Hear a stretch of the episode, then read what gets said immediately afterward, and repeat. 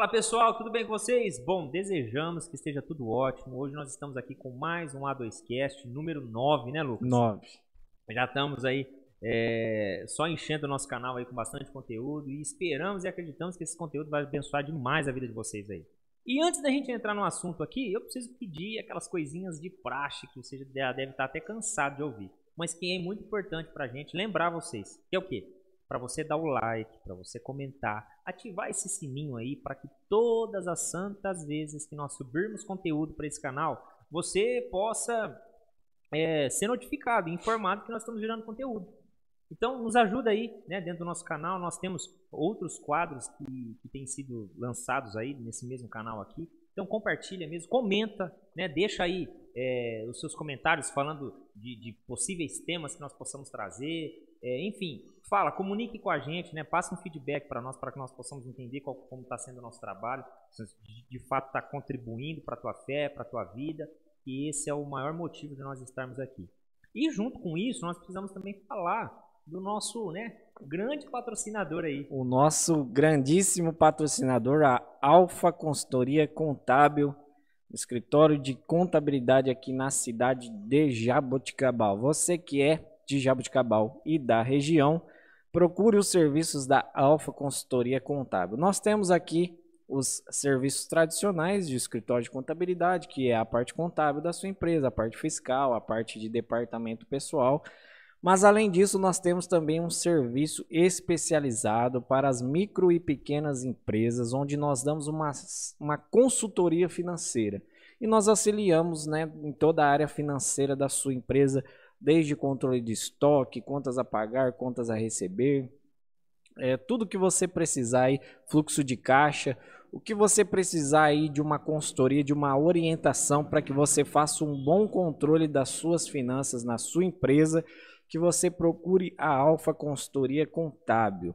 Você que está precisando de um auxílio, nos procure. E você que está pensando em empreender, em ser seu próprio patrão, em ter seu próprio negócio, procure a Alfa Consultoria Contábil. Nós temos um serviço de excelentíssima qualidade em relação à abertura, alteração e encerramento, né?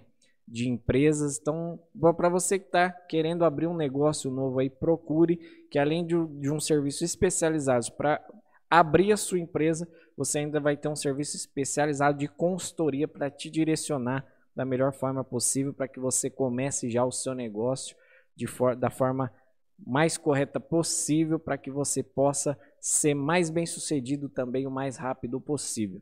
Então o editor vai estar colocando aí os nossos dados aí no, na tela para você, o nosso endereço, nosso telefone, nossas redes sociais está aí na tela para você. Procure a gente que com certeza você será muito bem atendido e faremos uma parceria de longuíssima data onde nós vamos te ajudar a crescer e nós aqui também do escritório vamos crescer Exatamente. juntamente com você.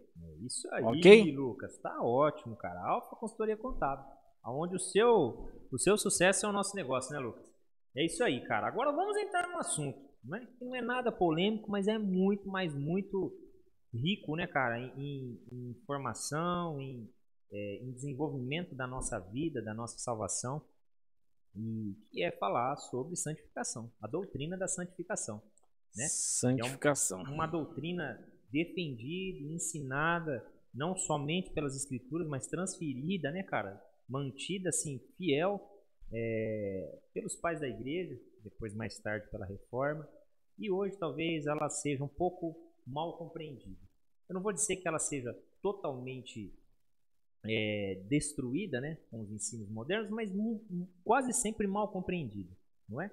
Porque é um assunto que, é, Lucas, eu vejo que às vezes no altar ele não é muito bem ensinado e não vou justificar isso que é porque talvez não tenha relevância. Ele talvez não é muito ensinado porque é pouco estudado, não é? E, eu volto né, a repetir a frase aqui. Não é porque nós precisamos produzir uma teologia a respeito desse assunto.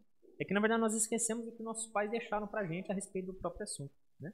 E eu não sei se você gostaria de, de iniciar. É, não, eu gostaria só de comentar para o pessoal que está nos assistindo que não sei se o pessoal tem percebido nos vídeos que nós temos feito. Eu acredito que algumas pessoas, quando viu que a gente começou o canal aqui, talvez eles pensaram que ia ser um canal de debate, né? A gente gosta de um bom debate. A gente não, não, não, não é que a gente. Vai acontecer não é ainda. que a gente está fugindo de bons debates teológicos, mas na verdade o grande intuito aqui do canal e quando a gente convida também os pastores aqui para vir para fazer é, participações aqui com a gente, apresentar a teologia das suas igrejas, é porque a gente está querendo exatamente reforçar né, o ensinamento das doutrinas que são centrais para a nossa fé. Palavra importante essa, doutrinas centrais, gente. Prestem todas as vezes que nós falarmos essa fala, né, usar essa expressão, sempre se atente a isso. Se você olhar aí, né, a gente indica para você assistir todos os outros vídeos do nosso canal, você vai ver que a gente está buscando sempre abordar aquilo que é central. Vai chegar o momento que a gente vai chegar nas questões mais periféricas, mais discutíveis, a gente vai chegar nesse momento. Mas no início do canal aqui, o nosso intuito é, é apresentar as doutrinas que são centrais à nossa fé, como o Guilherme bem disse, que muitas vezes acabam sendo esquecidas, né? Por causa da modernidade, da cultura e muitas coisas que acontecem no nosso dia a dia, muitas vezes essas doutrinas que são básicas para a nossa fé, às vezes a gente vai chegar para algumas pessoas na igreja e elas nem vão saber do que se trata. Justamente por causa né, de toda essa modernidade, internet que nós estamos vivendo, e o dia a dia, a correria do dia a dia, às vezes acaba sendo esquecido essas doutrinas centrais. Então nós estamos focando nesses temas e a doutrina da santificação, como você bem viu aí no título do vídeo, o Guilherme já expôs aqui. Essa é uma das doutrinas centrais da nossa fé e a gente queria abordar ela aqui da forma mais bem didática, teológica e bíblica possível. Glória a Deus. Cara, ó, outra informação importante, é, eu vou voltar a frisar isso, importa a gente lembrar que são centrais. Então, se são centrais, todo bom cristão, enquanto vivo, precisa conhecer essas doutrinas, cara.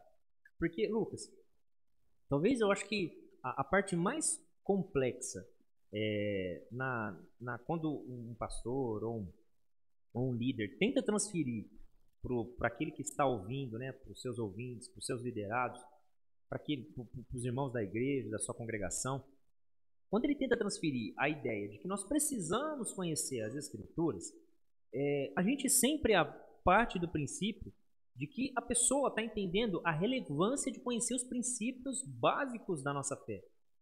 Por quê? Conhecendo os princípios básicos da nossa fé, os ventos de doutrinas falsas, eles não vão nos levar. Não vão. Ainda que eu possa fazer uma analogia aqui, né, uma alegoria, é, com todo cuidado possível, quando Jesus fala para Nicodemos, ó Nicodemos, aquele que é nascido do Espírito, o vento sopra e ele não sabe para onde vai, né? E ali é claro que está sendo uma menção direta do Espírito Santo.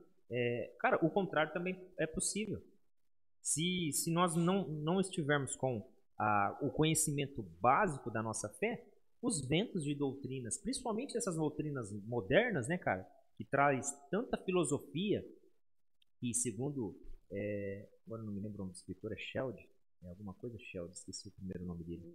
É, vou pesquisar aqui. Mano. É, alguma coisa Sheld. Ele fala o seguinte, que os teólogos antigos, né, os, os reformadores, é, diziam que a teologia é, era a rainha de toda a ciência e a, e a filosofia era. Russell Sheld. Russell, isso. Sheld, ele fala aqui. A, a, a teologia era a rainha de toda a ciência e a filosofia era sua prima. Primo primeiro, alguma coisa assim, uma expressão assim. Então, assim, nós como cristãos precisamos nos esforçar para conhecer essas doutrinas. E por que, que eu falo nos esforçar? Ah, a gente tem que ir para nossa casa e ficar estudando? Sim. Mas não só isso. Quando nós estivermos na nossa congregação, que tiver talvez aquele dominguinho frio, né, cara? A gente poderia ficar na nossa casa, a gente chega na igreja esperando receber uma palavra de motivação e tem lá o seu pastor todo fiel às escrituras, passando uma doutrina básica como essa, que nós nos, sabe, nos apeguemos a essa verdade e entenda que isso é para o nosso crescimento, né? Que isso é para o nosso desenvolvimento e não já vai jogando um, jargão evangélico dizendo, esse pastor tá frio hoje, hoje a igreja tá fria. Que não, cara, que isso aqui é para nossa salvação. Como o próprio Paulo fala para Timóteo, Timóteo, você se apegando a isso, tudo que ele tinha ensinado, você vai salvar os seus ouvintes e você mesmo, né? E, e cara, só para a gente adentrar nesse assunto, Lucas, eu gostaria de fazer a leitura de dois textos, só para fazer um prisma bem rápido aqui do que a gente vai falar hoje. Sim. O primeiro texto está lá em Levíticos, capítulo 20, versículo 8. Está falando: e, guarda, e guardai os meus estatutos e cumpri-os, e cumpri-os. Eu sou o Senhor que vos santifica. Isso em Levíticos, Antigo Testamento. Já no Novo, temos Pedro, na primeira epístola, no capítulo 1, versículo 14 ao 16. Está falando: Como filhos obedientes, não vos conformando com as concupiscências que havia em vossa ignorância. Versículo 15. Mas, como é santo aquele que vos chamou, sede vós, sede vós também santos em toda a vossa maneira de viver. No versículo 16: Porquanto está escrito: Sede santos, porque eu sou santo. É uma outra menção que faz lá de Levíticos. Então nós temos duas expressões de Levíticos, é, duas expressões aqui da palavra santo ou santificação. Temos no Antigo Testamento Kadosh, como foi lido aqui, né, e outras menções que vai ter. E nós temos no, no, no Novo Testamento a palavra agios, ou agios, como, algum, como alguém deve pronunciar, que eu não sei como que é a pronúncia correta. É, e nos dois pontos, nós estamos vendo que quem nos garante isso é Deus. Porque no primeiro, ele está dizendo, olha, cumpra os meus mandamentos. Quais mandamentos? Dentro desse capítulo 20 aqui, tá, a, o próprio Deus está ensinando para o povo, através de Moisés, quais seriam as penas que aquele povo receberia, é, penas criminais, né? Tipo assim, se vocês cometessem algum crime, quais seriam as, as, as, penas severas que eles receberiam. E no meio dessa fala toda, de, de, das, das, das, punições que eles receberam, ele fala, olha, né, como nós vemos aqui, é, guardai os meus estatutos e cumpri-os, né? Ao mesmo tempo que você guarda, você tem que cumprir ele. E aí, na segunda parte do texto, ele fala, eu sou o Senhor que vos santifica. Ou seja, de cara, claro que é só um texto dentre vários. É, de cara nós já percebemos que quem traz a santificação para a vida do, do, do crente, né, daquele que crê no Senhor, o justo, é Deus. E depois, Pedro lá no Novo Testamento, com uma nova visão, usando uma palavra que tem uma, um, uma etimologia diferente do que a primeira, que é a de Kadosh aqui, que é literalmente algo separado, no segundo, é algo consagrado. Inclusive, essa, a própria palavra santo que eles utilizavam, ela, ela vem, é, segundo alguns, alguns estudiosos, ela vem de uma origem, cara, até de, de, do meio, é, uma expressão que se usava no meio da engenharia civil deles. Quando eles iam construir prédios, os prédios que eram consagrados para fazer alguma coisa que fosse religiosa, mas que tinha uma separação bem, bem distinta, eles chamavam de ágios de santo, que era aquilo que era especificamente para algo. E, e lá Pedro vai começar a dizer: olha, agora que vocês foram salvos, mudem a maneira de vocês viverem. Não pratiquem mais as coisas que vocês praticavam antes. Vivam de uma forma diferente, porque aí ele vai citando, citando até ele chegar em Levíticos. Para dizer: olha, você lembra o que estava escrito lá atrás? Sede santos porque Deus é santo. Então, se nós devemos ser santos porque Deus é santo, é porque é Ele que fornece a santificação para a gente. Mas, Lucas, e aí? O que é santificação? Cara, agora Deus, a santificação, é... dentro do prisma que eu separei aqui, eu, como bom reformado, eu fui buscar na reforma quais eram os parâmetros que eles utilizavam né, para tratar desse, desse tema. O texto mais utilizado pela maioria dos reformadores está lá em Romanos capítulo 6, do verso 1 ao verso 14. Existem, né, a doutrina obviamente é feita por toda a Bíblia, né, a doutrina da santificação, mas eu creio que esse texto aqui, ele dá um panorama interessante para o que nós iremos abordar aqui como o processo de santificação que nós temos na nossa vida. E eu gostaria de ler, né, antes da gente né, explanar qualquer coisa, para que as pessoas vejam que tudo que a gente está falando, ensinando aqui, né, é baseado nas escrituras. É a partir delas, né? Então nós vamos ler Romanos 6, do 1 ao 14. Diz assim o texto da minha tradução. Que diremos então? Continuaremos no pecado para que a graça aumente, a graça aumente ainda mais? De modo nenhum. Como viveremos ainda no pecado, nós que já morremos para ele? Ou será que vocês ignoram que todos nós que fomos batizados em Cristo Jesus fomos batizados na sua morte? Fomos sepultados com ele na morte pelo batismo, para que, como Cristo foi ressuscitado dentre os mortos pela glória do Pai, assim também nós andemos em novidade de vida. Porque, se fomos unidos com Ele na semelhança da Sua morte, certamente o seremos também na semelhança da Sua ressurreição. Sabendo isto, que a nossa velha natureza foi crucificada com Ele para que o corpo do pecado seja destruído e não sejamos mais escravos do pecado. Pois quem morreu está justificado do pecado. Ora, se já morremos com Cristo, cremos que também viveremos com Ele. Sabemos que, havendo Cristo ressuscitado dentre os mortos, já não morre. A morte já não tem domínio sobre ele, pois quanto a ter morrido, de uma vez para sempre morreu para o pecado, mas quanto a viver, vive para Deus. Assim também vocês considerem-se mortos para o pecado, mas vivo para Deus em Cristo Jesus.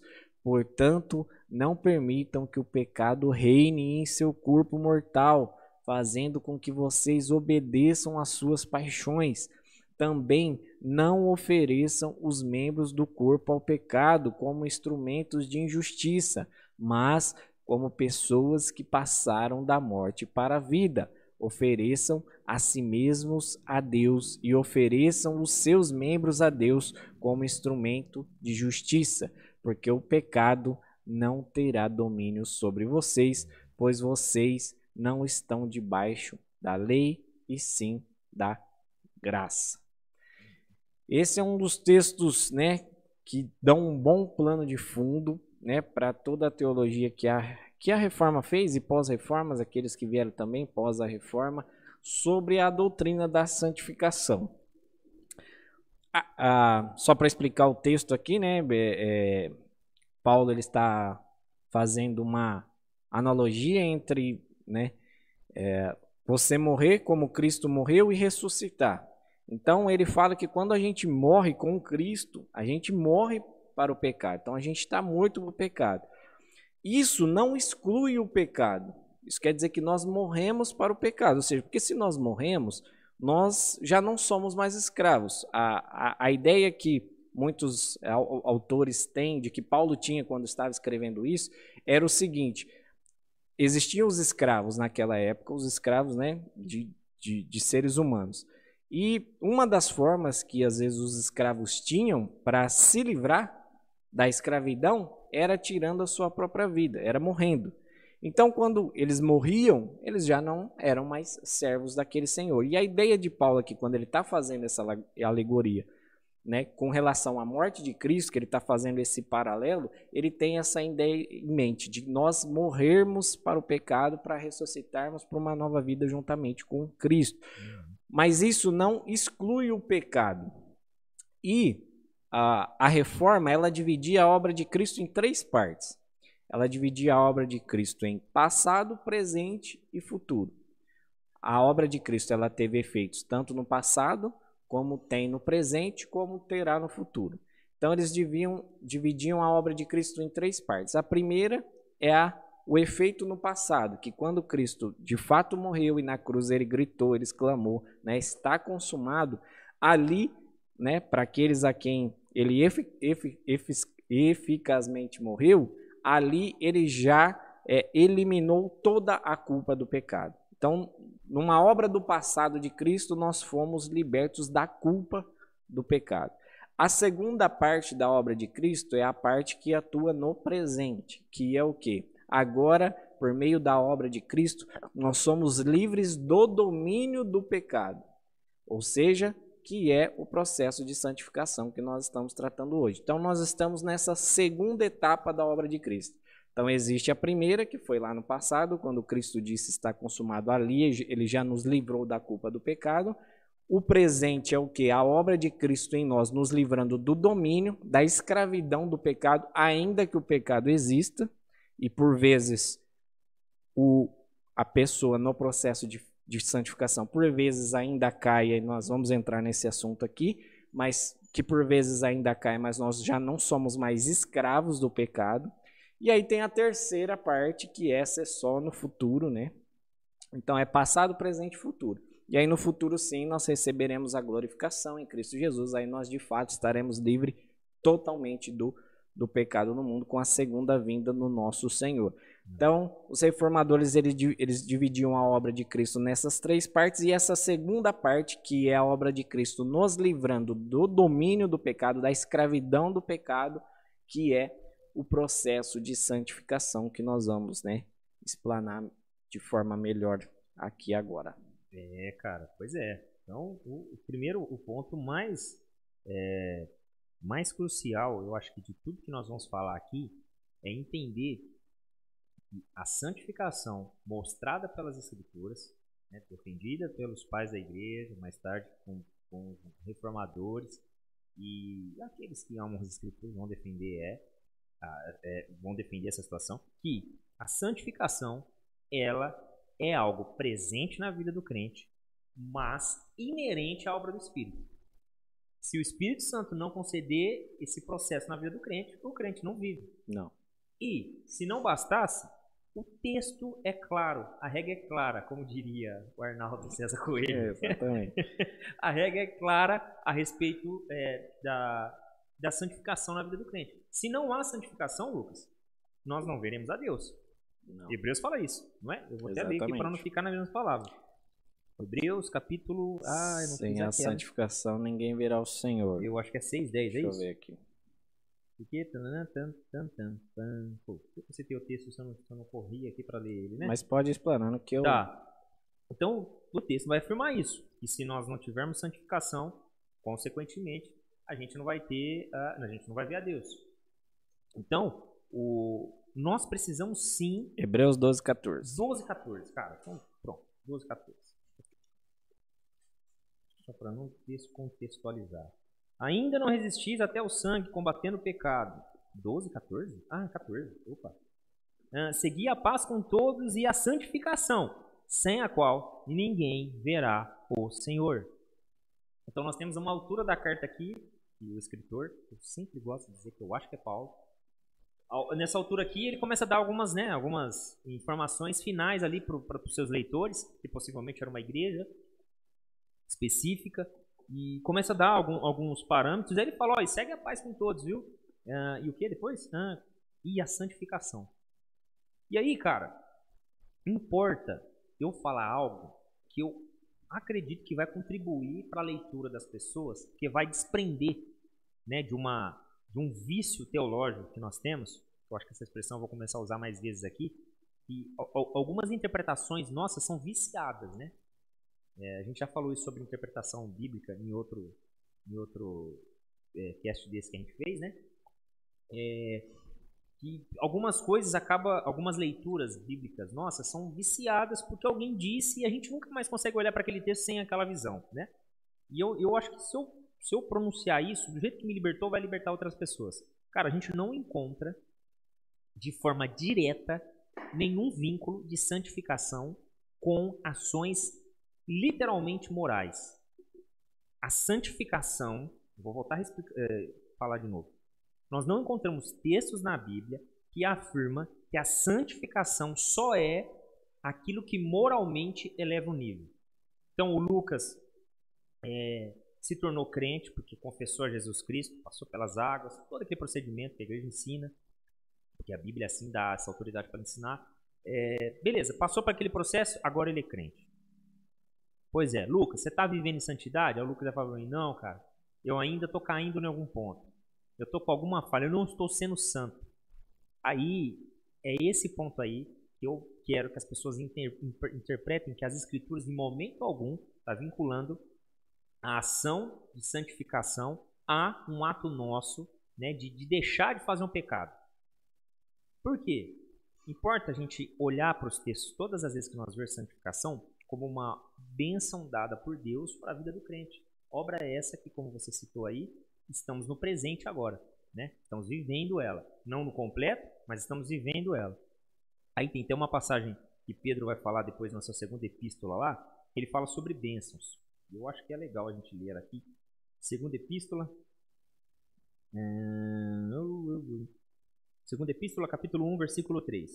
visto como o seu divino poder nos deu tudo o que diz respeito à vida e piedade, pelo conhecimento que nos chamou por sua glória e virtude, pelas quais ele nos tem dado grandíssimas e preciosas promessas, para que por elas fiqueis participantes da natureza divina.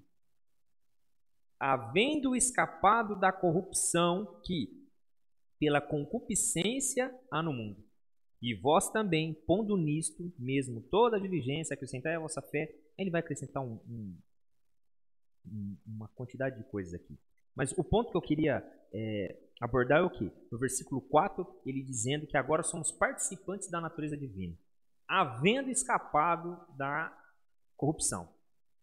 E a palavra havendo escapado aqui é, não, extra, não nos traz o sentido, talvez na, na leitura normal nossa, e, e, talvez sem pensar com a cabeça do escritor, dá a entender que nós conseguimos escapar. Não, eu vi Jesus lá, eu vou correr para Jesus, eu escapei da corrupção desse mundo. E na verdade é o contrário. Jesus me viu de lá para cá e olhou para mim e falou: vamos, vamos tirar ele da corrupção desse mundo que entrou por conta de uma concupiscência, segundo o texto aqui, e por isso somos participantes de uma natureza. Que natureza? Essa natureza. Mudança.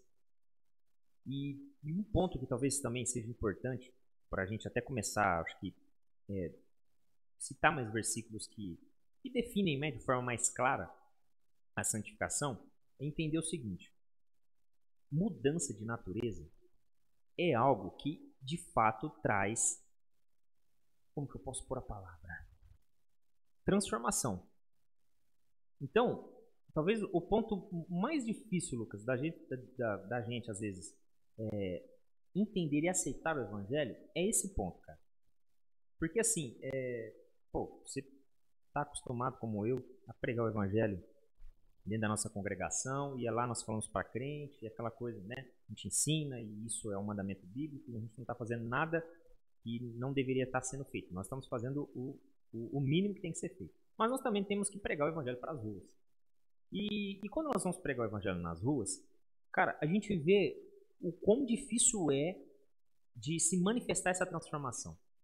Porque nós vamos lá e pregamos o evangelho, né? E e, dependendo da oferta que nós fazemos às pessoas, talvez a pessoa concorde com a gente. Mas, cara, quando a gente chega no ponto, é, ponto máximo do evangelho, que é a transformação, que é a conversão, aí nós vemos que dali a gente não consegue andar mais. E chegou num ponto que eu não consigo mais, né? Não consigo ajudar aquela pessoa. Agora é, é só Deus para fazer a transformação no coração dela. E, e essa mudança de natureza é exatamente o acréscimo, né, de é, a participação que Pedro está falando aqui. Participação essa, mudança essa, natureza essa mudada, e entra o ponto da santificação. Que aí faz todo sentido com a expressão que eles usavam. Se, se tornar algo separado. Separado por quê? Porque escapou da corrupção do mundo. Escapou por quê? Porque Deus é que nos santifica. E a nossa obra, se é que eu posso falar assim, é contribuir com o Espírito. Né? Haja visto que é Ele que já está fazendo essa obra aí.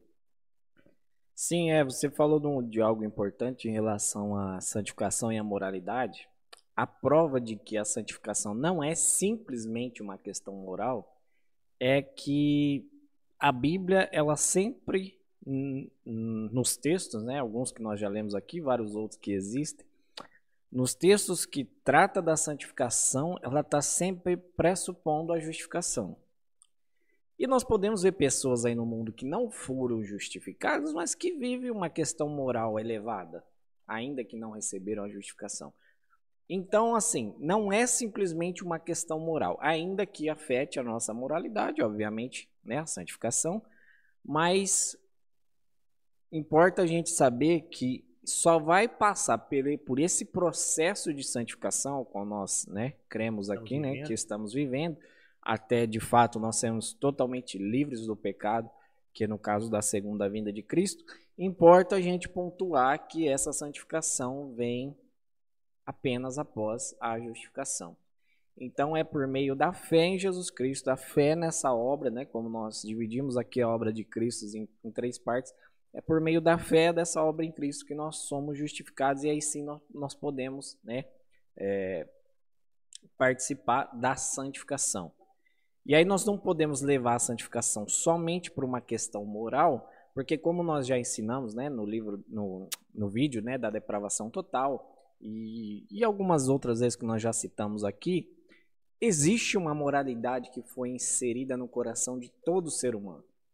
Então nós podemos conhecer pessoas que não foram justificadas, que não né, fazem parte do corpo de Cristo, a igreja, e que podem viver um nível de moralidade bom e elevado, E elevado, porque, né? porque existe uma questão moral interna.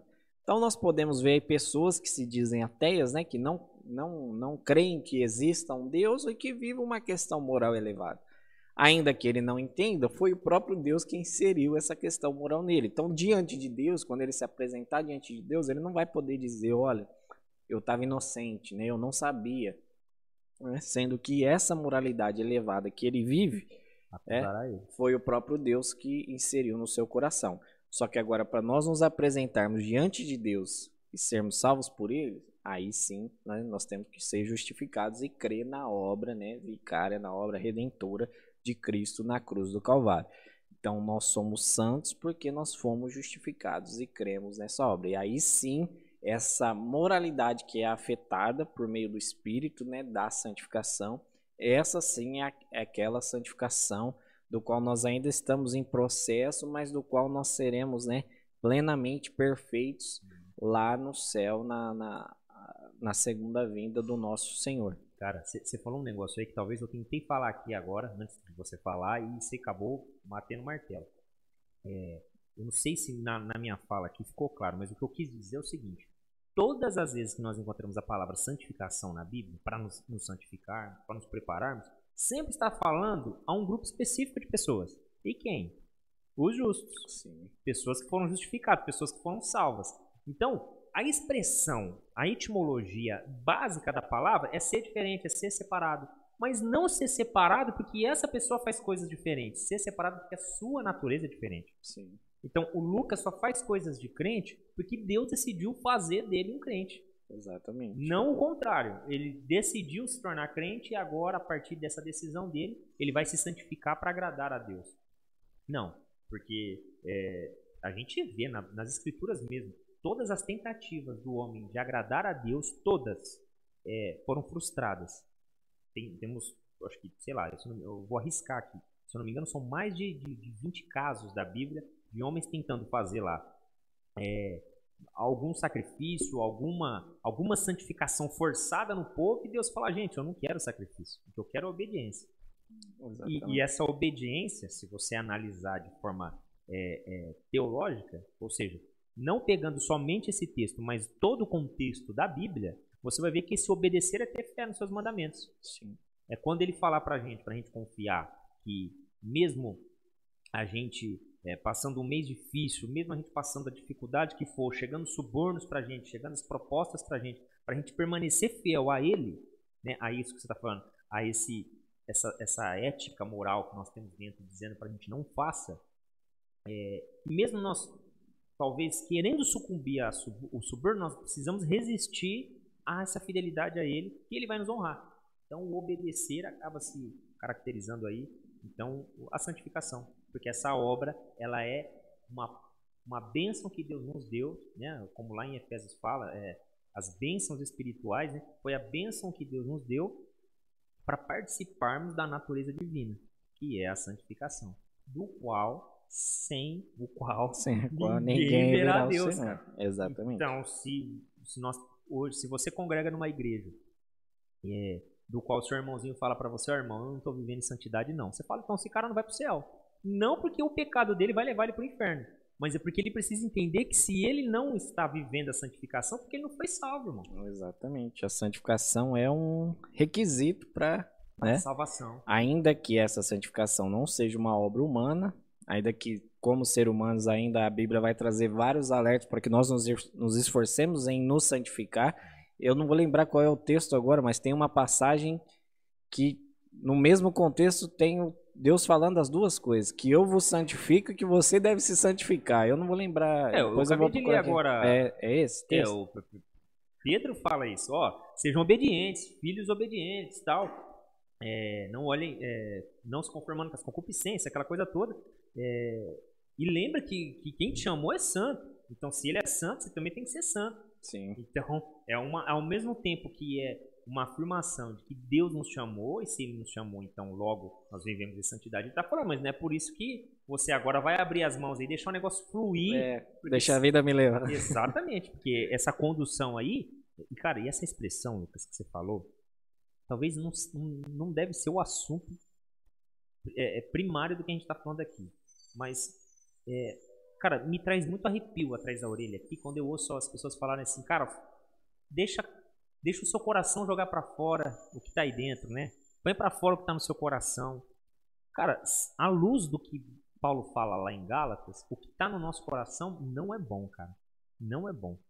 Por isso nós precisamos andar no Espírito. Ou seja, viver no Espírito. E logo, viver no Espírito, a Bíblia é clara a respeito disso. É cumprir o que as Escrituras estão tá mandando. Né? É nos carregar, é congregar na congregação, que a Bíblia está nos mandando. É, é, é nos alegrar com os irmãos, é chorar com os irmãos, como foi ministrado lá, que inclusive já deve estar no nosso canal, né? Esse vídeo da mensagem é. que você ministrou lá no nosso, no, na nossa igreja, na nossa congregação. E então esses pontos assim são pontos que uma coisa não anula a outra.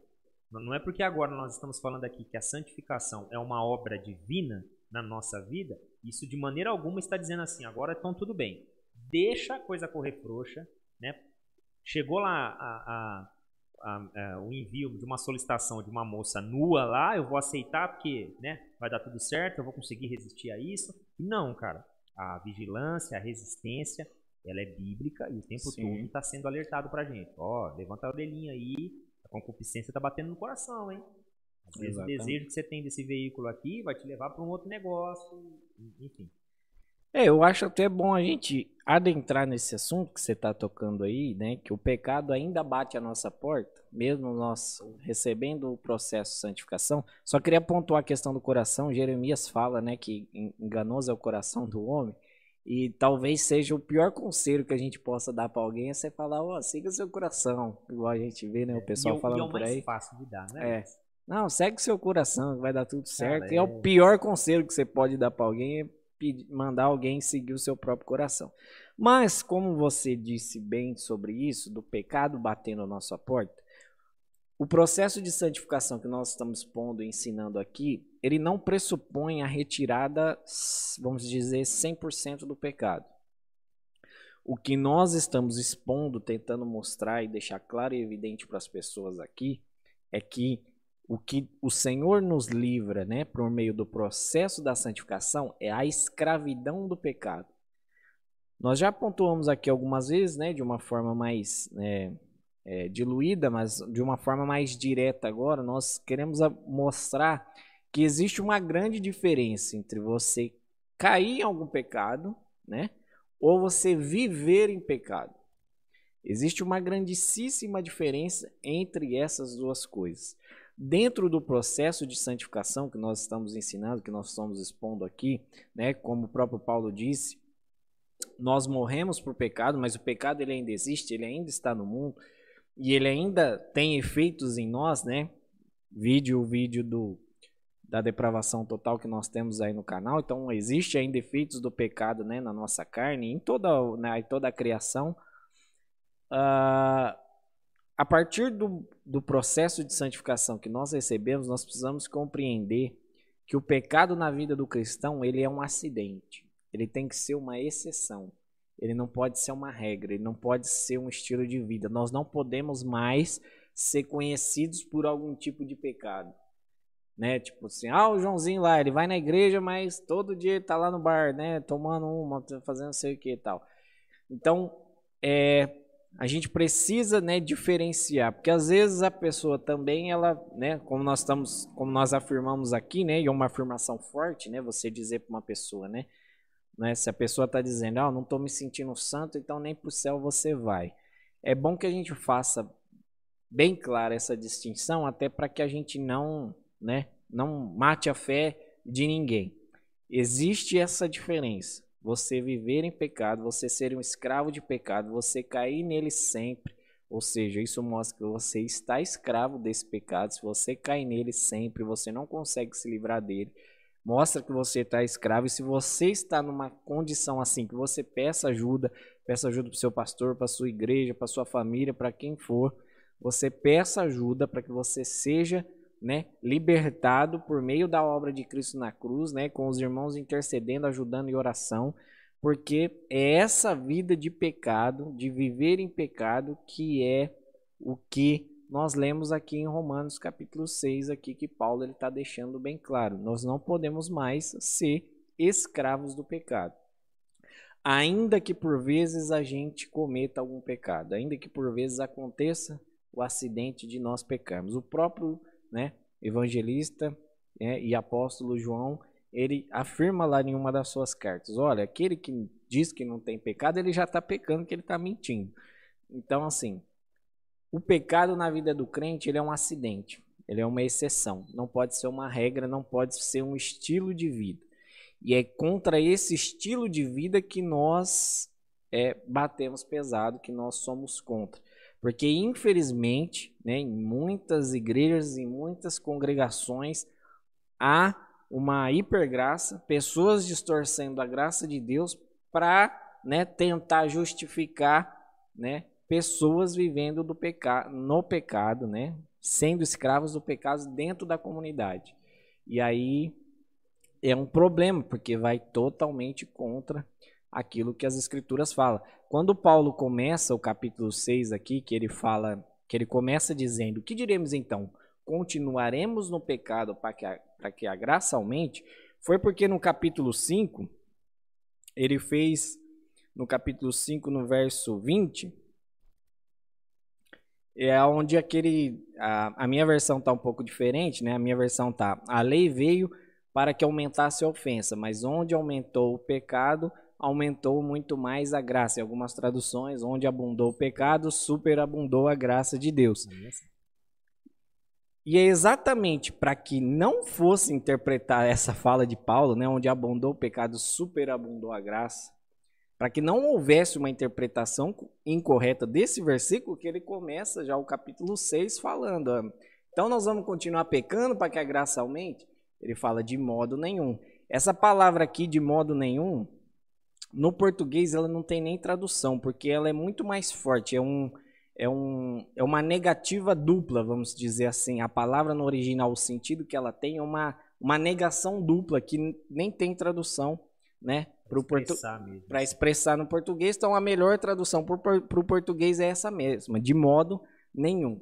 Porque, é, por mais que pareça bobo, ainda tem gente que ensina que você pode viver em pecado, viver tranquilo, viver sua vida, deixa a vida me levar, a vida leva eu, segue seu coração, faz o que te dá prazer, faz o que te alegra, porque Deus é graça, então a graça dele. Mas peraí, Paulo está afirmando aqui que nós não devemos continuar no pecado para que aumente a graça. E existe um ensino, já foi ensinado né, na igreja, como nós já dissemos aqui várias vezes, é, não é um ensinamento novo, a hipergraça, que é uma teologia que está no meio das igrejas agora, a tal da hipergraça, já foi combatida na história da igreja. Eu não vou lembrar o nome do cidadão agora, mas ele ensinava que você tinha, você tinha que pecar mais para que a graça de Deus aumentasse. Você tinha que viver em pecado, quanto mais você pecasse, mais você ia poder desfrutar da grande graça Deus de Deus. revelaria, né? É. E na verdade, né, Paulo de fato ele fala que onde abundou o pecado, superabundou a graça de Deus, mas ele, né, para que não interprete errado esse texto, ele já começa o capítulo 6 dizendo: "Olha, que diremos então? Continuaremos no pecado para que a graça aumente ainda mais? De modo nenhum. Como vivemos ainda no pecado, nós que já morremos para ele? Então, dentro dessa alusão de Paulo, quando nós cremos em Cristo, nós morremos para o pecado, assim como Cristo morreu, né? Para nos livrar dos nossos pecados, nós com Cristo morremos para o pecado, para poder ressuscitar junto com Ele para a vida. Ô Lucas, isso, cara, que você está falando, agora estamos. É, já que nós definimos aqui a doutrina, claro que de, de forma bem superficial, mas eu creio que de forma clara, a Bíblia trata a santificação na vida do crente não somente ou tão somente com questões morais. Não é tão somente com questões morais. A santificação na vida do crente é transformação. Então, é, há um assunto muito polêmico, né, do qual é, soteriológico nós vamos divergir muito aqui sobre os bastidores da salvação, né, que muita coisa acontece nos bastidores da salvação na vida do crente, né? Ou seja, é, a ordem da salvação na vida do crente, ela tem uma, um, eu vou dizer, acho que uma bifurcação não, acho que ela, ela abre em três pontas, né? Wesleyana, não, acho não, abre, não tem mais. Meu tem mais. Deus, tem a soterologia muito. tem bastante. Tem bastante, é. é. Mas o ponto, o ponto importante aqui é lembrar que a santificação é, por si só, algo muito importante na vida do crente. E aí, cara, você entrou num ponto interessante aí, que foi você falar sobre é, a permissão do pecado. Eu comecei a leitura falando, usando Levíticos lá, que está dentro de um contexto de aplicações de, penali de, de punições. Ó, oh, vocês não podem fazer isso. Né? Se, se um irmão roubar, arranca o braço. Se o irmão pedrejar fulano, pedreja a, a família dele também, ele, a família. E, e uma pancadaria de coisa lá acontecendo. Dentro disso tudo, ele vai dizer: olha, é, cumprir os mandamentos, né? obedecer a eles. Conhecer e obedecer a eles. Por quê? Porque, poxa vida, eu sou o Senhor que vos santifica. Cara, é, o próprio Leonard Ravenhill, em um livro muito famoso dele, talvez o mais conhecido, Por que tarde o avivamento, ele diz uma pequena frase lá, eu não vou falar na íntegra porque eu vou pecar se eu tentar usar ela, mas o sentido que ele dá é o seguinte, se nós conseguíssemos ficar 5 segundos dentro da eternidade, diante de Deus, na sua forma plena, cara, esses 5 segundos seria suficiente para esmagar nossa mente a ponto de ver que a gente se que a gente orou pouco, que a gente buscou pouco, que a gente sofreu pouco, que a gente não fez nada no tocante a Deus, cara. E por que, que eu, tô usando essa expressão? Porque quando eu li isso naquele livro, cara, na hora eu me lembrei daquela passagem do capítulo 6 lá de Isaías, quando Isaías vê, tem uma visão do trono.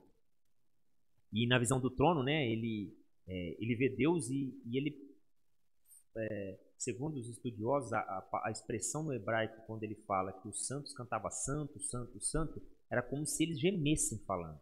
Santo, santo, santo, né? Que Deus é santo três vezes. E Isaías viu a santidade. E a consequência de Isaías ver a santidade de Deus é, foi dizer: ai de mim, agora. Ai, ai de mim, meus lábios são impuros. E Lucas, eu não tenho total controle e nem conhecimento, sapiência a respeito de como a vida é, de Isaías era exatamente naquele contexto, daquela altura do capítulo 6. Mas, cara, é, o próprio Russell Sheld aí, Shed, não sei como é, como é o nome dele, né?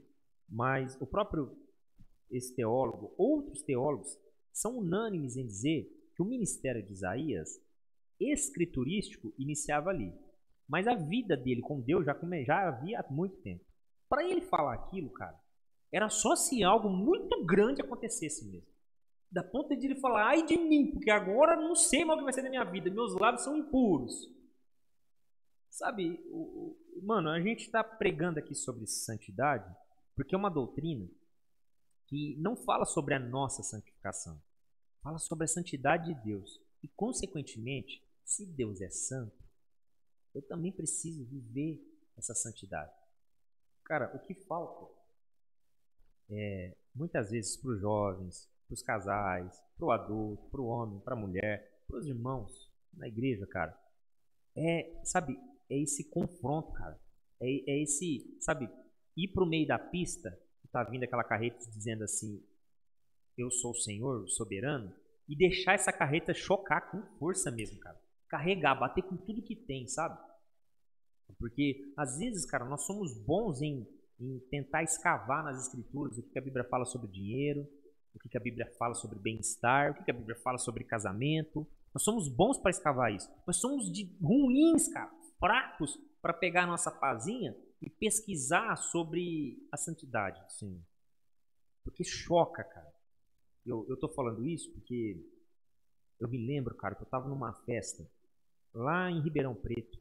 Era uma festa que acontecia lá, agora eu não me lembro o nome. Uma festa muito famosa que tinha muitos artistas no mesmo dia. Eram 12 horas de festa. E, e bem no finalzinho da festa, Inclusive, no outro dia, o Corinthians foi campeão do mundo pela primeira vez. É isso, Eu sou corintiano, eu acho que é a segunda, né? Mas há Não. quem diga que foi a primeira, o primeiro mundial dele. 2002, eu acho isso, né? 12. 12, perdão, Isso. 2012. E, e foi um dia antes isso. Então foi das, porque foi no domingo de manhã, então foi do sábado para o domingo, né? E eu fiquei lá até o final da festa, aí muito cansado, porque eu tinha trabalhado no outro dia, estava desviado, muito empurrado mesmo com a barriga. É, e cara, no finalzinho da festa, eu fui pedir uma bebida lá num barzinho que tinha lá. E era open bar. E eu perguntei, cara, o que, que, que sobrou aqui? E eu, cara, eu fui para aquele lugar, cara, com Deus, com Deus trabalhando no meu coração o tempo inteiro, cara. Eu encontrei com um crente lá, eu chorei durante a, durante a festa. Eu, eu percebi que não estava normal aquilo. Tinha alguém me perseguindo, né? E, e no final, aí eu parei no barzinho lá e falei pro irmão, irmão, eu quero beber alguma coisa, cara. Tô indo embora, preciso tomar alguma coisa para acordar, vou pegar a pista, sou lá de Abuticabal tal. O irmãozinho limpando as, as coisas dele lá, ou eu pra um lado, ou eu pro outro. Falei, irmão, sabe o que sobrou aqui? Falei, o quê? Um capeta, cara.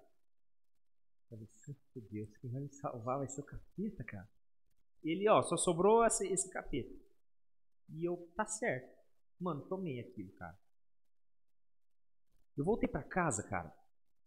Ô, chocado, cara, chocado com o nível de, de devassidão, de, de podridão que eu tinha chegado, sabe? De lascívia mesmo, que eu via, sabe, prostituição em tudo que eu fazia, tudo era em, em prol de prostituição. Mano, naquele mesmo dia, cara, assim, cansado, chacoalhado, eu decidi na igreja. E eu fui no culto, eu não lembro se foi lá em Ribeirão mesmo, eu acabei pegando carona com alguém. Eu fui com. Cara, eu pedia muita cerveja, muita bebida. E, e aquele dia, no dia que eu congreguei na, lá, numa igreja lá em Ribeirão Preto, cara, a mensagem assim foi. Meu Deus, foi meu RG mesmo. Eu não lembro exatamente o que foi falado, mas eu lembro que foi assim, chocante, cara, chocante. Porque naquele dia eu não vi nenhuma obra de santificação em homens. Eu vi o próprio Deus se revelando ali como santo. E a partir daquele dia, acabou. Confesso que caí algumas outras vezes, mas a partir daquele dia eu não andei mais normal, eu mancava, cara. Sabe, eu não conseguia mais correr como eu estava acostumado a correr. Eu mancava nos meus passos. E, e tudo porque eu senti algo da parte do Senhor acontecendo no meu coração. E às vezes, ou quase sempre, o que falta é isso. A gente, é, na nossa congregação mesmo, a gente, a gente se esforça o máximo para ser o mais bíblico possível, né, cara? Sem, sem trazer a, a espiritualidade da mensagem na eloquência do pregador ou na eloquência de quem fala, sempre deixar com que as escrituras seja clara, né? Mas às vezes eu percebo, cara, que o que falta é essa transformação. É nós, como irmãos, como igreja, como líderes, orar para que uma Scania entre mesmo dentro da igreja, né? Escrito o Senhor é soberano e choque com todo mundo lá dentro, cara. Porque a transformação é profunda. A gente viveu algumas coisas juntos, né? A gente foi para alguns lugares juntos. E você lembra o Guilherme que era antes pro Guilherme que é hoje. É, cara, não dá para dizer que foi a religião conseguiu me convencer.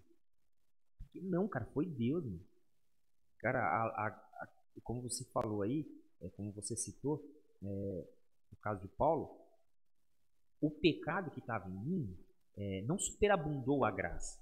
Pelo contrário, cara, o pecado que estava em mim só mostrava que a graça, que a misericórdia, que a santidade de Deus é algo muito maior do que eu.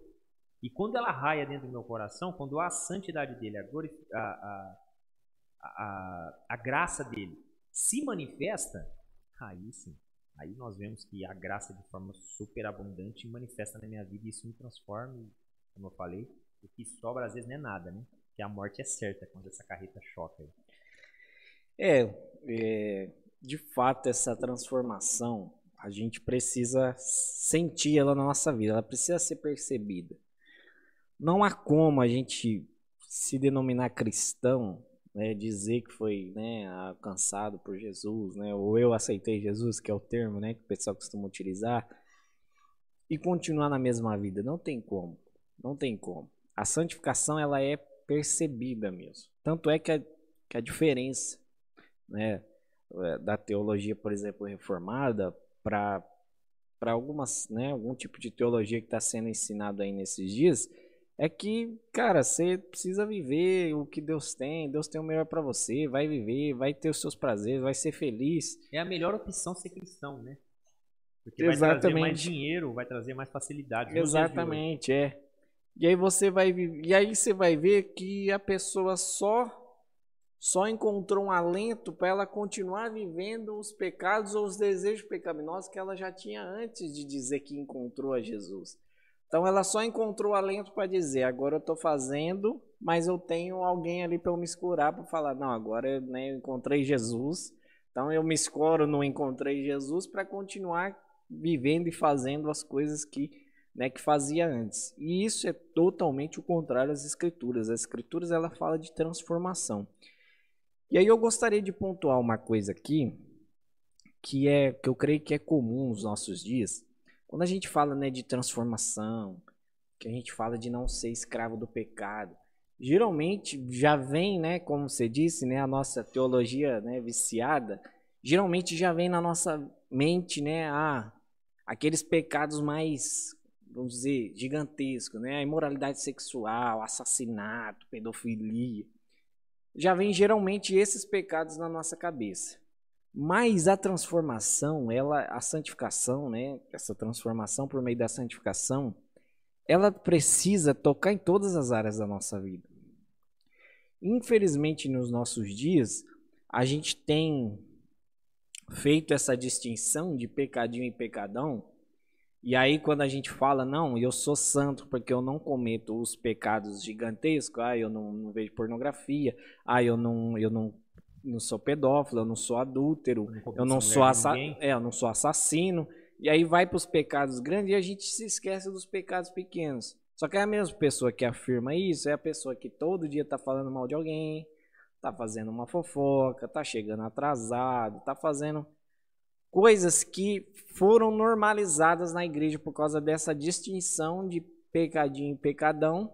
Aí normalizou, aí é crente falando palavrão, é, né, falando mal, é fofoca, é Aí esses pecados são normais. E a pessoa, e aí você percebe que muitas vezes as pessoas vivem nesse pecado, é, virou uma prática.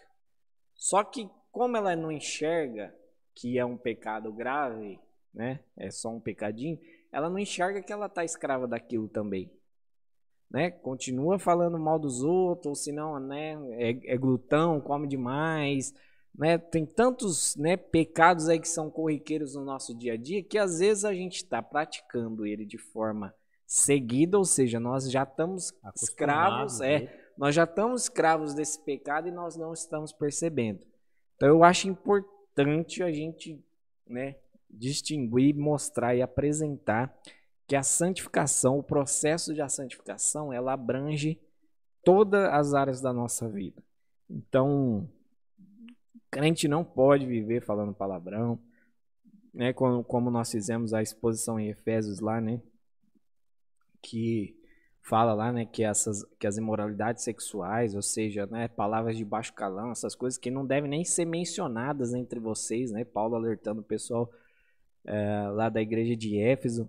Então, eu gostaria, né, nesse nesse meu ponto, é, trazer essa reflexão para nós, para a gente olhar para a nossa vida e examinar se esses pecados que nós consideramos menores se nós também não estamos sendo escravos deles também, porque a santificação precisa nos transformar nessas áreas também, não é só nas, né, como você tem feito, né, você fez aí na a série de mensagens lá na nossa igreja, né, sobre os 23 pecados, né, que categoriza bem as pessoas que não vão entrar no reino de Deus, quem vive naqueles pecados, mas existem outros além daqueles. Né? É, aqueles são o que a escritura assim enfatiza, Sim. deixa bem claro e direto. E aí geralmente as pessoas olham para esses e falam: "Não, beleza, esses aí eu não pratico, então estou tranquilo", mas está escravo em outro. Então, mas, mas é bem completo, né? Dos 23 que cita lá, é, é, uma, é uma ramificação gigantesca. É que, se, como você está falando, os 23 é, pecados que a Bíblia. Não, tipos de pessoas, tipos de pecados dos quais quem vive nele não herdarão o reino dos céus, é como você falou, é que quando a gente corre para essa passagem, uma visão viciada, a gente ingessa e fala, o glutão é só o glutão, é o que come. E depois até até fala do beberrão também, mas tudo bem, é o que come. Que então, come. o que come muito, né, o que vive comendo muito, E, cara, ah, o que adultera, eu não adultero, mas, poxa, Jesus ramifica essa situação. Ele falou, ó, se você... Você olhar meio torto. Exatamente, irmão. Se você olhou, já tá... E, e, o, e o que a gente está trazendo aqui, é, eu acho que a gente já está começando a finalizar, mas o que a gente está trazendo aqui não é dar ênfase ao pecado para dizer que o pecado é um agente agora eliminador de pessoas salvas. Não, não é isso. Mas é um sinalizador. Sim. Ele que sinaliza como está essa operação de Deus no seu coração aí, se de fato aconteceu, né? Porque é, é inerente e recorrente a tentação, inerente à concupiscência que há em nós, e, é, inerente e recorrente é, essa tentação o tempo todo batendo na gente. Então nós, eu e você aqui, Lucas, nós estamos falando sobre santificação e pode ser que nós saímos daqui agora nós sejamos tentados em alguma coisa, Sim. na parte mais fraca que nós tivermos. É, não quer dizer que é, nós resistirmos a ela hoje, estamos resolvidos, que amanhã ela não vai voltar, ela vai voltar. Minha tentação vai continuar, porque como o próprio Cristo falou é, para, para para Pedro, falou Pedro, para Tiago, para todo mundo que estava com ele lá, Ô, gente, vamos orar? Porque a carne é fraca. O espírito é forte, mas a carne é fraca. Então a ideia que Cristo está dizendo é o seguinte: quanto mais oração, quanto mais é, vigilante nós estivermos, mais resistente nós estaremos. É o momento de baixa. E quem consegue ficar 100% ligado? Ninguém consegue. Ninguém não. consegue. Por isso que a obra é de Cristo, não é nossa. Exatamente. E por isso devemos louvar a Deus, porque Ele é santo, santo, santo. Ele é santo, nós não somos. Mas precisamos ser santo como ele é. É a exigência das escrituras. E eu não vou conseguir, mas a Bíblia exige. Então, é, talvez assim, é, quando a gente olha até mesmo para aquela passagem é, de João, capítulo 17, eu acho que é isso. 17, não sei se é o versículo 18 ou 16. Ou 17, mas tá lá. É, na, na, na, oração que Jesus faz, sacerdotal, ele fala: Senhor, é, santifica-os. Santifica-os na verdade, né? Santifica-os na verdade e a tua palavra é a verdade. Então deixa bem claro, bem, bem claro que a santificação parte é mantida e completa por Deus. Parte da parte de Deus, né? É dele que sai a santificação, a, a possibilidade de, de sermos santos. É ele que mantém a possibilidade de nos mantermos santos e é dele a total glória de finalizar esse processo. Ó, você se cumpriu santo até o final, né? não porque não pecou, mas porque ele te santificou esse tempo todo, por conta da sua natureza. É... então a obra é dele, cara. A obra é, é, é, inteiramente dele. Então, assim, esse assunto de santificação, ele por muito tempo, mas por muito tempo foi taxado como um, um movimento que a igreja tem que fazer. Né? Ah, é, esse ano aqui eu quero mais de Deus eu só quero mais de Deus, eu vou me santificar mais para Deus. Cara, na boa, é, realmente há uma lógica se eu partir dessa ideia de que se eu me sacrifico mais, eu tenho mais de Deus. Há uma lógica, mas não bíblica. Uma lógica humana, mas não bíblica. Porque, cara, é, todo cristão piedoso, todo cristão piedoso, e quando eu digo piedoso é porque, de fato, a, a à luz da, da graça, né, cara, preparatória, que é a exposição, a, a vertente teológica que eu acredito, no teológica, quando essa graça preparatória raia no coração de um, de um crente, cara, ele vive em santificação. As escrituras, cara, por mais que às vezes ele tá cansado, cara, na correria, e eu acho que assim, eu nunca fiz um, um estudo sociológico, nem estudei nada a respeito disso. Mas eu percebo, se eu estiver errado, você, você, me, você me, me corrige aí. Mas eu percebo assim que nós estamos ficando cada vez mais sem tempo, né, cara? Está cada vez mais corrido. E lá no, no livro de, de Êxodo mostra que uma das práticas e táticas de, de Faraó para tirar o povo do povo a santificação, né? Ou o, cuidado para com Deus, ou o culto, era dar serviço, dar trabalho. E, e cara, eu, eu, eu falo por mim, cara. Mano, tem dia que eu chego em casa, cara, que, meu Deus, eu só quero um sofá, só dormir. Claro que hoje eu tenho, né, meu, minha bênção lá dentro de casa lá, o Caleb, que chega, renova as minhas forças, cara, mas. Ô, ô, ô, Lucas, tem dias que eu vou ler a Bíblia, mano, eu leio, eu, eu leio com lágrimas nos olhos, cara, por, por sede. por estar lendo a Bíblia, às vezes para ir pregar no domingo. Sabe, por não separar dias da semana para me santificar lendo as Escrituras. E, e eu estou falando isso por quê? Porque não é fazendo isso que você vai chamar a atenção de Deus. Pelo contrário, é Deus talvez chamando a tua atenção, despertando o seu coração para você fazer mais isso. Sim. Porque a santificação é uma bênção na vida do cristão. E não o cristão tem que desenvolver a santificação. Né? É, e assim, para mim já caminhar para o final da minha fala, é, talvez as pessoas que estão nos assistindo aí tá pensando, tá, tudo bem, eu entendi a questão da santificação, sem a santificação ninguém verá o Senhor, que há uma diferença entre, né, é, viver em pecado e pecar. Tá, mas e aí? Como é que eu faço agora? Né? Talvez a pessoa está se perguntando. Que às, às, vezes eu estou caindo num pecado direto e eu não quero cometer aquele pecado, mas eu caio muitas vezes, né? O que, que eu faço? Eu sou salvo, não sou, tal. Assim, o que eu posso falar para esses irmãos que às vezes, né, por causa de cair corriqueiramente, corriqueiramente, muitas vezes no mesmo pecado, né? E às vezes né, se sentem mal com aquilo. O que eu posso dizer para esses irmãos, ainda né, dentro dessa ideia de santificação, é que assim, a Bíblia ela tem uma linguagem para quem não é cristão, né, para quem não faz parte né, do corpo de Cristo, ela tem uma linguagem de pessoas que estão mortas. Ela tem uma linguagem de pessoas que estão mortas. Se elas estão mortas, elas não, não respondem a nada.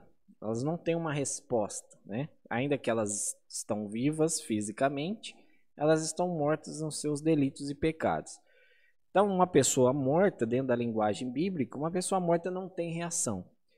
Então, se você ainda sente, né, que o pecado em você não é algo, né, que faz parte mais da sua natureza, ainda que você caia nele, que por vezes você caia, é sinal que ainda há vida de Cristo em você. Você que está nos assistindo aí, né, e talvez esteja nessa condição, esteja preocupado, talvez você veio para esse vídeo porque, né, você quer se santificar, você quer sair, né, você quer que Deus te santifique, que você quer se santificar, você quer sair de uma vida de pecado, de uma escravidão. Só o fato de você já querer já mostra que ainda é que há vida de Cristo em você. Porque a linguagem da escritura, para quem não é salvo, é uma linguagem de pessoa que já está morta. Então ela não vai querer sair dessa vida. Pelo contrário, pessoa, as pessoas que estão mortas, elas querem viver ainda mais nos pecados e nos querem delitos. Viver mais, né? Querem viver mais, né? Nos pecados e nos delitos, nos delitos que elas vivem. Então, se você veio para esse vídeo com essa dúvida, né? Você quer entender o que é santificação e que você quer viver esse processo de santificação na sua vida, só o fato de você querer já é um sinal de que há a vida de Cristo em você. Então que você ore, que você busque a Deus por meio das escrituras, como o Guilherme acabou de bem dizer aqui. Uma das formas de nós nos santificarmos é conhecer a escritura para a gente poder praticar o que Deus fala por meio dela. A oração, para que a gente possa se comunicar com Deus, assim como Pedro disse, né, para que a gente lançar sobre ele todas as nossas ansiedades que você procure o seu pastor, procure a sua igreja. Essa é uma das grandes importâncias que a igreja tem no mundo, ajudar uns aos outros. Então, se você está em algum pecado, alguma dificuldade, procure, né, pessoas, né, da sua igreja, seu pastor, pessoas de confiança que você possa, né, entregar, dividir o seu problema para que elas possam, né, né, dividir essa carga com você e te ajudar para que você possa caminhar nesse caminho de santidade, nesse caminho de santificação que ela é um processo, não é um passe de mágica, não é uma imposição de mãos, como muitos aí, né? Não, eu vou, orei agora, você não vai ser tentado, não vai pecar mais, não vai acontecer mais nada. Não é, é um processo, toda a parte, né, de santificação que nós ensinamos aqui, né, que, que fique claro e evidente que é um processo que você, né, vai sentindo doloroso, a transformação, é né? Doloroso você vai sentindo, você vai percebendo a transformação que Cristo, que o Espírito Santo vai fazendo em você. Então, que você encontre em Deus, nas Escrituras, na oração, na vida de igreja, né? Se você tá com algum pecado, alguma dificuldade, você quer, né, sair de, da escravidão de algum pecado, só o fato de você querer sair mostra que você ainda tem a vida de Cristo, né? Você tem a vida que deu, que Cristo gerou para nós, né, por meio da cruz e da obra que Ele fez. Então, isso é um sinal que você é, é um justo, né? Como nós dissemos aqui, né? É sinal que você é um justo. E nós cremos, né? Pelo poder de Deus que Ele vai te ajudar, Ele vai te atender, Ele vai, Como né? nos ajudou em várias vezes. Exatamente. É. E a você, né? Mudar de vida, viver essa transformação, sentir essa santificação, para que, né? Naquele grande dia a gente possa estar junto lá diante dele. E aí sim, diante dele, né? Depois que ele vier para nos buscar, nós estaremos totalmente livres. Cara, eu, eu não tenho nem muito o que falar a respeito disso, cara. É, talvez eu possa dividir aqui uma experiência minha, possa ajudar outras pessoas. Espero que essa pessoa tenha chegado nesse momento. Vai saber com que razão, né? Qual foi a obra que o Espírito Santo fez para a pessoa chegar nesse momento do vídeo, né? Exatamente. Tanto do que você falou quanto do que eu vou falar agora. Mas, cara, tem uma passagem em Tessalonicenses que Paulo vai falar para a igreja: olha, Deus quer que vocês vivam santificação e que vocês se abstenham das imoralidades sexuais. Isso já está quase lá no finalzinho da, da, da, primeira epístola. Tessalonicenses, foi o que eu falei, né? Foi. É, isso aí. Tá no final, acho que é capítulo 4, alguma coisa. É, mas aí, a passagem que eu gostaria de ler, só para complementar isso que você disse, é, é da, da carta que Paulo, que Tiago escreve, no Universal, do capítulo 5, do versículo 3 adiante, que é aquela passagem conhecida. Está alguém entre vós aflito? Ore. Está alguém contente? Cante louvores. Está alguém, é, alguém entre vós doente? Chame os presbíteros da igreja e orem sobre ele, ungindo-o com azeite, em nome do Senhor. 15. E a oração da fé salvará o doente, e o Senhor o levantará. E se houver cometido pecados, ser-lhe-ão perdoados. Confessai as vossas culpas uns aos outros e orai uns pelos outros, para que sareis. E a oração feita por um justo pode muito em seus efeitos. E aí ele vai falar a respeito de Elias aqui, mas eu gostaria de me apegar só ao versículo 16, que é o quê? É sobre o confessar as nossas culpas, né? Cara, um dos maiores papéis, né, dentre tantos e tantos papéis que um pastor e o líder da congregação tem, é auxiliar exatamente nesse momento. Porque, Lucas, você falou, né? Olha, talvez a pessoa correu para cá. Tá, tem esse caso, mas tem aquele que não corre para esse tipo de assunto, é que foge. E, e, a fuga desse assunto nem sempre é por conta de uma, como você citou aí, de ser esse tipo de pessoa que já está morta nos delitos e pecados. A fuga é por causa da culpa. A culpa bate e nós olhamos o caso de Adão, ouviu Deus, tem que fugir.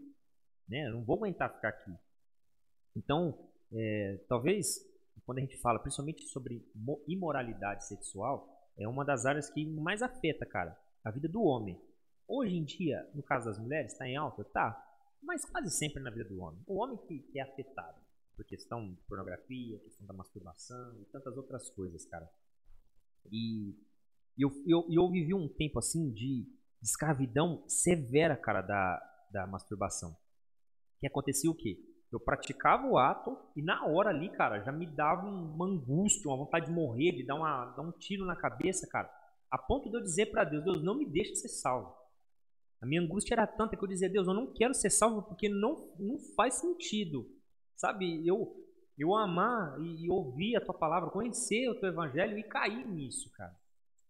E um dia eu descobri que quase que 99% da culpa das minhas quedas estava nas minhas práticas. Então, assim, como nós deixamos bem claro durante mais de uma hora aqui falando que santificação na Bíblia é, não é um ato nosso, é um ato de Deus na nossa vida, importa a gente saber que nós devemos nos vigiar, nós devemos nos guardar. E às vezes, cara, alguns pecados corriqueiros que nós vivemos está exatamente em algumas coisas que nós não confessamos. Sabe, a, a, a força do nosso pecado está na não confissão que nós fazemos na nossa congregação para o nosso líder, para o nosso pastor. Gera outro pecado que é o orgulho, né? O orgulho ali para não. Exatamente, cara. E são coisas que, cara, é, é, eu falo, eu volto a repetir. A questão da pornografia, ela precisa de monitoramento. Ela precisa de pessoas que te monitorem. E não é feio, cara. Não é errado você falar que você está viciado em alguma coisa. Porque é, eu não quero entrar nesse mérito aqui, pra, né, até para não alongar o assunto. Mas se joga no Google aí, você vê que a maioria dos, dos, dos estudiosos de neurociência, a respeito de vícios neurais que nós temos, eles sempre vão afirmar que as nossas, as nossas réplicas ou, ou, as repetições de atos que nós não queremos sempre se dá em certos horários. Então, por exemplo, talvez estiver assistindo alguém aí que tem vício na pornografia, vício na, na masturbação. Essa pessoa, se ela analisar, ela vai ver que ela sempre cai no mesmo horário. Ou sempre cai no mesmo lugar. Né? No mesmo lugar mesmo que ela vai estar. Então, se ela sabe que ela vai cair nesse lugar, se prive disso. Converse com o seu pastor. Porque como o próprio texto está dizendo aqui, é, se nós confessarmos e orarmos uns pelos outros, a oração feita por um justo pode muito seus efeitos. Pode muito em seus efeitos. Então, há uma ação divina nessa oração. Não só uma ação natural, né, de comunicação, como nós estamos aqui. Uma ação divina. E eu sei que tem casos, cara, de vício que só uma ação divina para libertar. Porque o vício nos torna. É, os pecados omissos, né? nos torna manipuladores, né, cara? A gente manipula as pessoas. A gente passa para a pessoa que nós estamos com uma dificuldade, que nós estamos e às vezes a gente usa assim, eu estou com um problema. Cara, pecado é uma coisa, problema é outra. Você está com um problema? Então resolva. Você está com pecado? Peça perdão, que é uma outra, pare com pecados, né? É uma outra situação.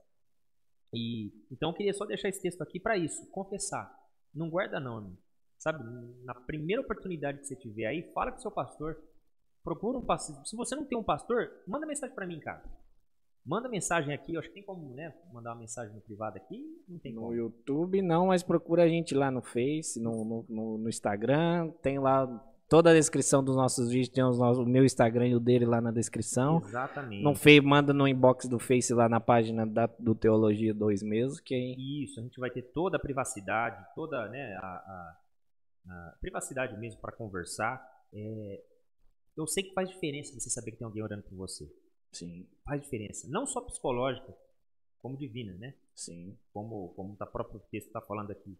E, e, tem guerras, cara, que a gente nunca deveria ter entrado nelas sozinhos. E tem guerras. E eu sei as marcas que ah, traz a imoralidade sexual na mente da pessoa, né? E eu tô falando isso porque eu sei que o grande mal desse século é a pornografia.